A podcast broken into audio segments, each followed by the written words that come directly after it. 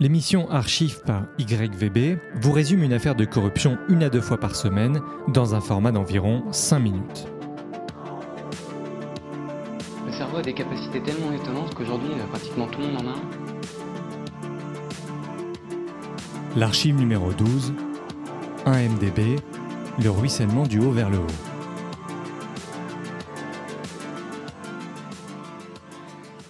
MDB du nom d'un fonds souverain ouvert en 2009 par le Premier ministre de la Malaisie, Najib Razak, qui devait servir à des investissements financiers ainsi qu'à promouvoir la Malaisie auprès de futurs investisseurs, finira par plus de 7,5 milliards de dollars de fonds détournés, notamment par le Premier ministre lui-même.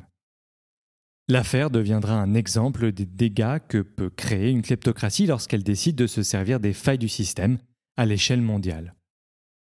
Pour commencer, voici une courte bio des deux principaux protagonistes de cette affaire. Low Tide Joe, dit Jolo, né dans une famille de la bourgeoisie malaisienne, il serait le cerveau derrière la création de 1MDB. Très ami avec Riza Aziz, l'un des beaux-fils du Premier ministre, il a à peine la vingtaine lorsqu'il souffle l'idée de la création de ce fonds à Najib Razak. Fasciné par les stars hollywoodiennes et les casinos, il aura fait transiter quasiment 3 milliards de dollars par le biais de montages financiers et sociétés écrans.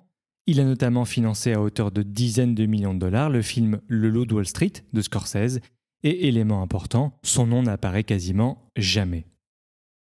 Najib Razak, lui, est un homme politique né en 53 et Premier ministre de 2009 à 2018. Il est l'un des fils de Abdul Razak, également ancien Premier ministre de 70 à 76. Najib Razak serait donc le principal bénéficiaire de ce détournement de fonds publics. L'affaire explose en 2015 lorsque Xavier Justo, directeur administratif de la firme Petro Saoudi, qui souhaitait se venger de son entreprise pour une histoire d'indemnité de départ insuffisante, décida de transmettre plus de 200 000 documents à la journaliste anglaise Claire O'Castle-Brown. Ces documents nous permettront de comprendre comment l'argent de ce fonds d'investissement, qui je le rappelle appartenait aux citoyens malaisiens sur le papier, fut dans un premier temps détourné à la source par Najib Razak et Jolo, et dans un second blanchi, de manière volontaire ou non, par l'intermédiaire de grands noms de la finance internationale, d'hommes d'affaires, de banques suisses, de personnalités d'Hollywood, d'hommes politiques et même par certains États comme Abu Dhabi ou l'Arabie saoudite. Il existe également un volet plus révélateur à mon sens, des rapports de force sur la scène internationale, notamment avec la Chine, je vous en parlerai brièvement à la fin. Maintenant, comment s'est passée l'arnaque en elle-même? Des sommes astronomiques ont été empruntées via des bons gouvernementaux qui finissaient sur des comptes suisses, américains et autres afin d'être blanchis. La banque qui a le plus aidé à ces transferts est Goldman Sachs. Lorsque Jolo crée le fonds 1MDB, il devient celui qui le contrôle en sous-main. Seulement ce fonds doit lever de la dette pour fonctionner, puisqu'il est vide. Et Jolo comprendra parfaitement comment tirer parti du simple fait qu'un fonds souverain a une image de solidité extrêmement forte, et qu'il est donc très facile de lever de la dette, car les investisseurs se disent tous que si une catastrophe arrive, c'est l'État qui garantit le remboursement. Ce qui nous mène aux années 2012-2013, où Goldman Sachs arrange trois émissions obligataires pour un total de 6,5 milliards de dollars, avec l'avantage d'une énorme commission d'environ 650 millions de dollars, soit 10%, alors que les commissions pour ce type de transfert sont plus proches des 1%. Le prêt a été effectué auprès d'un ponte de la banque américaine du nom de Tim Lessner. Lorsque, par exemple, le Premier ministre ou Jolo voulaient récupérer l'argent sur leur compte personnel, il passait par des noms d'emprunt et des sociétés écrans auxquels il donnait des noms similaires à des firmes financières connues afin de créer de la confusion. On pense à BlackRock Commodities Global Limited qui fait penser au mastodonte du secteur BlackRock. Les cabinets d'avocats offshore faisaient également partie du jeu car ils permettaient aussi de faire transiter de larges sommes en limitant les risques d'être tracés et enfin, la dernière technique utilisée pour blanchir consistait à camoufler l'origine des fonds en passant par des dizaines d'entités financières afin de rendre impossible toute traçabilité. Voici un exemple concret du processus de blanchiment utilisé, et suivez bien parce que c'est un peu les montagnes russes. D'abord, ils envoient l'argent sur un compte aux îles Vierges. Une partie seulement de la somme finit dans une joint venture à Abu Dhabi tandis que l'autre est envoyé dans une banque privée d'investissement suisse, en l'occurrence la BSI, qui derrière dispatche l'argent à différents fonds d'investissement offshore, qui eux-mêmes transfèrent à JP Morgan, qui elle fait passer la somme dans deux comptes de la banque privée suisse Falcon. Ces deux comptes se transfèrent l'argent des dizaines de fois entre eux afin de brouiller encore plus l'origine des fonds.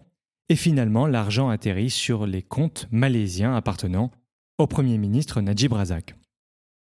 D'autres entités et banques sont impliquées à des degrés différents.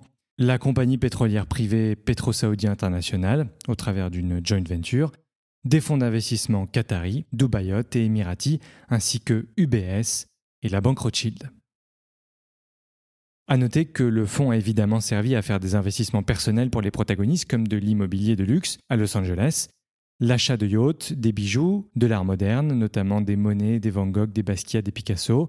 Mais l'aspect le plus médiatisé, c'est Jolo qui, par l'intermédiaire de Red Granite Productions et de son cofondateur Riza Aziz, a financé et rendu possible l'eau Wall Street de Scorsese.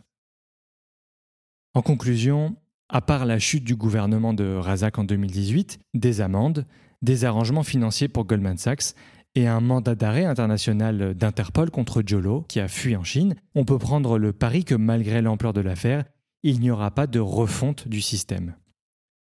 Tout cela a donc été rendu possible grâce au manque d'honnêteté des auditeurs chargés de faire respecter les règles de conformité, des banquiers, des hommes politiques, ainsi que des intérêts stratégiques des Émirats et de la Chine. Alors pourquoi cette archive?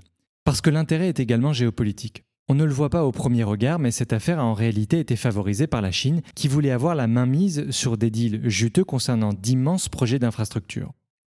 Projets qui devaient être développés en Malaisie dans les décennies à venir.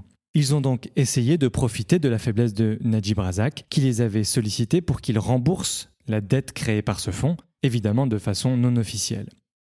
On le sait grâce à l'enquête des autorités malaisiennes qui se sont procurés les comptes rendus secrets de meetings entre émissaires de Najib Razak, Jolo et des intermédiaires chinois de premier plan. Cette technique utilisée par les Chinois, dont on parlera à mon avis de plus en plus dans les prochaines années, est celle de la dette piégée. Elle consiste à étendre son influence partout dans le monde en offrant de combler de la dette en contrepartie d'énormes contrats qui obligeront les pays qui les contractent à se plier aux desiderata du gouvernement chinois. Je vous laisse avec deux infos très simples. En 2014, un MDB en était à 10 milliards de dettes.